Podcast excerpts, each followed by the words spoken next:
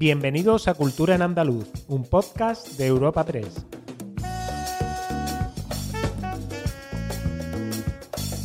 Os damos la bienvenida a una nueva entrega de Cultura en Andaluz, el podcast de Europa Press Andalucía, en el que cada semana os presentamos las novedades culturales más destacadas. Soy Esther Falero y al otro lado del micrófono tengo como cada semana a mi compañera Ana Tatay. Hola Esther, ¿qué tal? ¿Qué vamos a tratar esta semana? Pues esta semana empezamos nuestro repaso semanal con el mejor ritmo latino, ya que hemos conocido que los premios Grammy Latinos 2023 se celebrarán finalmente en Sevilla, concretamente el 16 de noviembre. Continuaremos en Málaga con la primera monográfica dedicada exclusivamente a la obra escultórica de Picasso y seguiremos con el hallazgo en Cambridge de un texto inédito de el filósofo y médico cordobés Maimónides escrito en lengua romance. Daremos además detalle de la oferta expositiva de la capital andaluza que incluye el descubrimiento de la vida de seis momias de Egipto o la exposición WordPress Fotos 2023. Y también os daremos algunos apuntes culturales para los próximos días. Los Latin Grammy son el referente internacional de excelencia en las artes y ciencias de la grabación. Por lo tanto, y en línea con nuestro plan de expansión internacional, estamos muy orgullosos de anunciar oficialmente que la vigésimo cuarta entrega anual de Latin Grammy se celebrará aquí, en Sevilla, el próximo mes de noviembre. Tal y como acabamos de escuchar en boca del CEO de la Academia Latina de Grabación, Manuel Abud, Sevilla acogerá el 16 de noviembre los premios Grammy Latinos 2023 en su vigésimo cuarta entrega anual y la primera fuera de los Estados Unidos, ya que siempre ha tenido lugar en Las Vegas. La ceremonia en la que serán entregados 56 Latin Grammys se celebrará en el Palacio de Exposiciones y Congresos, el mismo lugar, acuérdate Ana, que en la que se celebraron los Goyas este año, los Goyas de la Academia. Aunque habrá actividades dentro de la semana Latin Grammys desde el 12 de noviembre. Entre esas actividades está la gala a la persona del año, eh, el almuerzo Leading Ladies of Entertainment o el Best New Artist Showcase, que reconoce a los nominados en la categoría de Mejor Nuevo Artista. Escuchamos las declaraciones de Manuel Abud durante la rueda de prensa celebrada en el Real Alcázar de Sevilla. Hablemos sobre la semana Latin Grammy, que como ya dije, se llevará en su totalidad a cabo aquí en Sevilla, comenzando el domingo 12 de noviembre y culminando el jueves 16. Durante estos cinco días, Sevilla será el epicentro de la música latina, ya que además de los eventos oficiales de la Academia, las compañías discográficas y las plataformas digitales realizarán por su parte una gran cantidad de eventos. Sobre la gala, el CEO de la Academia Latina de Grabación destacaba que no van a replicar el show de Las Vegas y que será una ceremonia en la que Sevilla se convertirá en un personaje más. Aseguraba también que la capital será la puerta de entrada en Europa a cientos de artistas que normalmente no visitarían el continente. Lo escuchamos. Sevilla se va a convertir en el epicentro de la música latina en esa semana.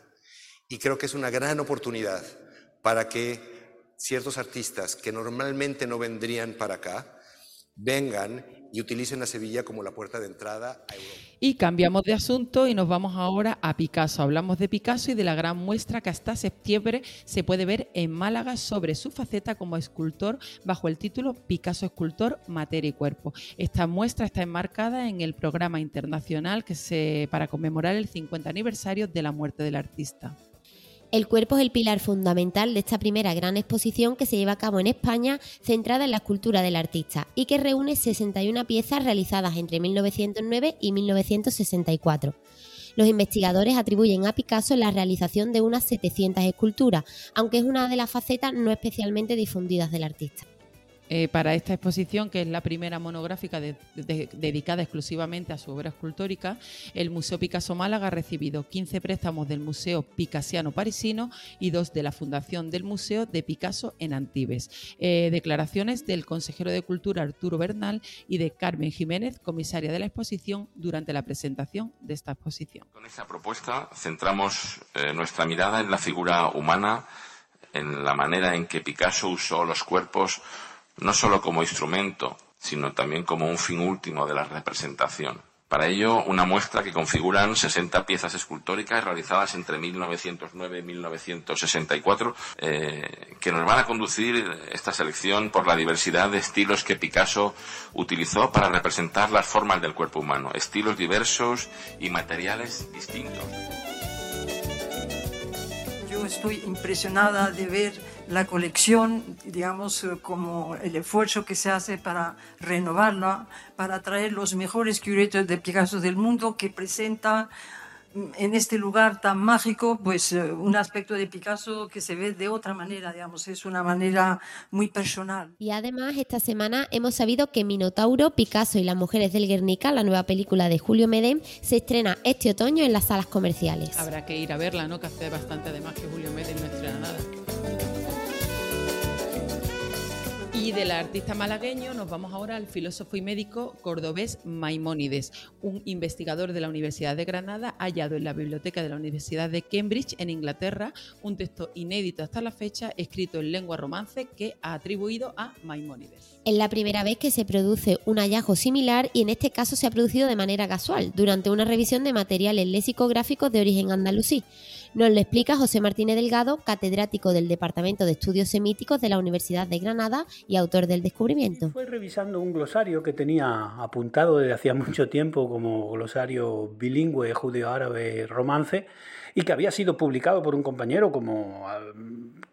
Era un texto más que conocido, pero sin embargo no sé por qué nadie se había fijado en, esos trazos del, pistacho, de castaña, eh, una serie de palabras que quedaban unos trazos que claro, para los que nos dedicamos a esto, pues simplemente las, las letras ya son como las, las caras, ¿no?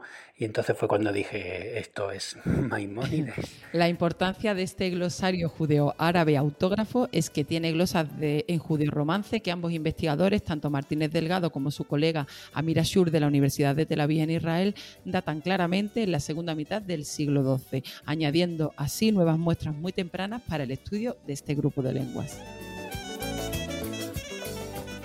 Y nos detenemos de nuevo en Granada, donde este mismo lunes empezaban los trabajos para el rodaje de la película Segundo Premio, inspirada en la historia del reconocido grupo de post-rock independiente Los Planetas. Y de Granada nos vamos hasta Sevilla, eh, donde estos días pues, se ofrece una amplia eh, oferta expositiva, una oferta expositiva de primer nivel que incluye en el Centro Andaluz de Arte Contemporáneo obras de Carmen Lafón, eh, la reconstrucción del Titanic más grande del mundo en el Pabellón de la Navegación y una exposición sobre momias de Egipto en el CaixaForum. Nos ofrece todos los detalles nuestro compañero de Europa Press Sevilla, Fernando Barroso. Cuéntanos, Fernando. Así es, Esther. La Cartuja se convierte estos días en un verdadero distrito cultural de Sevilla gracias a nuevas exposiciones de gran interés. En primer lugar, el Centro Andaluz de Arte Contemporáneo, en el Monasterio de la Cartuja, acaba de incorporar a su colección permanente ocho obras de la emblemática artista Carmen Lafón. Con estas piezas de la icónica artista sevillana, este centro incrementa aún más su amplia oferta expositiva. Además, el pabellón de la navegación ha abierto una muestra sobre el Titanic, la exposición incluye una espectacular maqueta de 12 metros de longitud del célebre crucero, hundido en 1912, dando lugar a una leyenda que sigue despertando mucha fascinación. Y en tercer lugar, el Centro Cultural CaixaForum ha estrenado una muestra sobre el Antiguo Egipto. La exposición, con la colaboración del Museo Británico, exhibe nada menos que seis momias de la antigua civilización del río Nilo. Escuchamos a Mari Vandenberg, comisaria de la muestra, y a Moisés Royz, director de CaixaForum Sevilla. En concreto, en esta ocasión, el Museo Británico nos eh, acerca 270 piezas de su colección, de su importante colección de, piezas del Antiguo Egipto, eh, en la que destacan seis momias de personas que vivieron en, el entorno del río Nilo pues hace aproximadamente unos 3.000 años. A través de estas piezas y de estas eh, momias, podremos acercarnos a cómo era la vida de los antiguos egipcios, qué comían, eh, cómo, era su estructura social, cómo tenían eh, o qué visión tenían de la trascendencia y del más allá. Muchas gracias, Fernando. Habrá que acercarse a ver alguna de las exposiciones que, que has comentado. Pues traigo una más para Sevilla, otra exposición, la del WordPress Photo 2023, que se puede visitar hasta el 25 de mayo aquí en la capital hispalense. En esta edición los ganadores del WordPress Photo muestran el precio de la guerra y de la paz. Los premiados han sido elegidos entre 3.752 fotógrafos de 127 países que han presentado más de 60.000 obras, cifras nada desdeñables, ¿eh, Ana? Entre las que destacan la crisis climática, la vida en la comunidad, el impacto de la guerra en los civiles y la importancia de la fotografía de prensa en todo el mundo. Con la guerra de Rusia en Ucrania, la foto del año es para Evgeny Mayoletka, con su conmovedora imagen del asedio de Mariupol. Así daba la bienvenida a la muestra Antonio Pulido, presidente de la Fundación Cajasol. Gracias por acompañarnos un año más en la apertura de una exposición de eco internacional que cada primavera coloca a la ciudad de Sevilla como epicentro del mejor fotoperiodismo que se hace en el mundo. Y terminamos nuestro repaso semanal, Ana, con una triste noticia, como es la muerte a los 90 años del poeta granadino Rafael Guillén, Premio Nacional de Poesía. Guillén fue encuadrado en la generación de los 50, ese grupo de escritores andaluces que rompieron con su obra el silencio que dejó en las letras eh, de Granada la posguerra y el asesinato de Federico García Lorca. Que descanse en paz. Recordar también, Esther, a nuestros oyentes que en la noche de este jueves 11 de mayo se falla en Sevilla el vigésimo octavo premio de novela Fernando Lara, al que optan 10 novelas finalistas. Recordamos que el año pasado recayó sobre Máximo Huerta con Adiós Pequeño. Y ahora os ofreceremos algunos planes para los próximos días.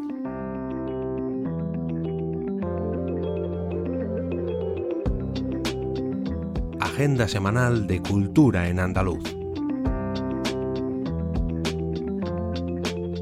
Pues Ana, comenzamos esta semana nuestra agenda cultural en Sevilla, donde un programa compuesto por dos obras de Mozart cerrará este domingo, el 14 de mayo, el ciclo Música de Cámara de la Real Orquesta Sinfónica de Sevilla. Será a las 12 de la mañana en el espacio Turina con el concierto Bromas y Celebraciones. Y también en Sevilla y en paralelo a la exposición WordPress Foto, de la que acabamos de hablar en nuestro repaso semanal, se celebra este sábado 13 de mayo un taller familiar de collage con fotografía. Será a las once y media en la sala foro de la Fundación Cajasol.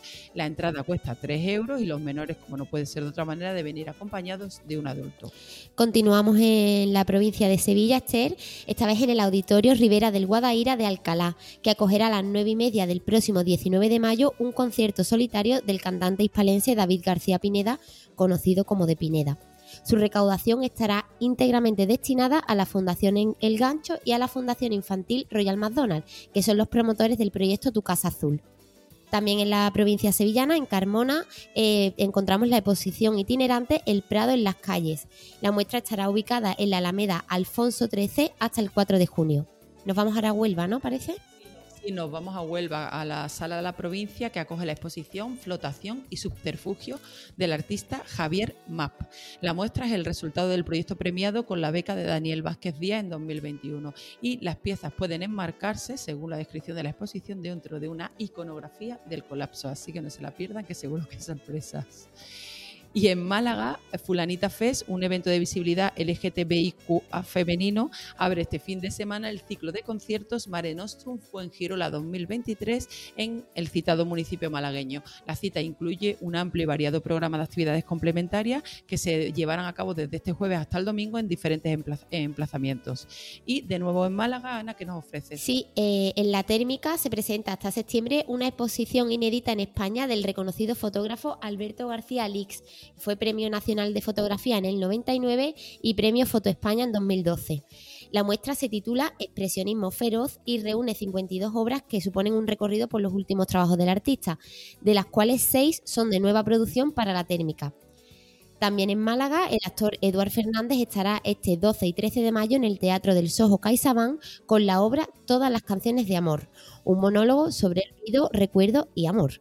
Está dirigido por Andrés Lima, que eh, fue ganador de cinco premios Max a la mejor dirección de escena y también Premio Nacional de Teatro. Y eh, sin salir de la provincia malagueña, el Centro de Folclore Malagueño de Benagalbón, en el municipio de Rincón de la Victoria, acoge este sábado la obra de teatro En el baúl de mis recuerdos. El actor y humorista Manolo Medina, junto a Miguel Caiceo y Melu, presentarán este espectáculo basado en una emotiva historia, una emotiva historia real sobre el Alzheimer, un poco la misma, la misma temática de la obra que se presenta en el Soho CaixaBank. Y también en Málaga, este jueves la escritora y filóloga Elvira Rocabarea presenta su primera obra de ficción, Las Brujas y el Inquisidor, premio Primavera de Novela 2023. Será a las seis, de la tarde, a las seis y media de la tarde en el Centro de Arte Contemporáneo. Y para cerrar, Esther, un par de apuntes musicales. En la línea de la Concepción, en Cádiz, este sábado 13 de mayo, hay un concierto de Antonio José en la Plaza de Toros del Arenal. Y ese mismo día, este sábado, en Sevilla, Ariel Roth en la Sala Custom. Pues hasta aquí nuestro podcast cultural de esta semana. Eh, disfrutad mucho y os esperamos el próximo jueves en una nueva entrega de Cultura en Andaluz.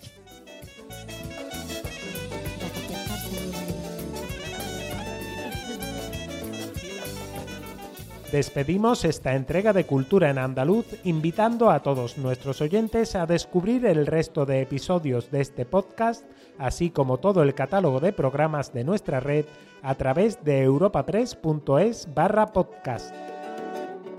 Recuerda que además todos ellos están disponibles en las principales plataformas de podcasting.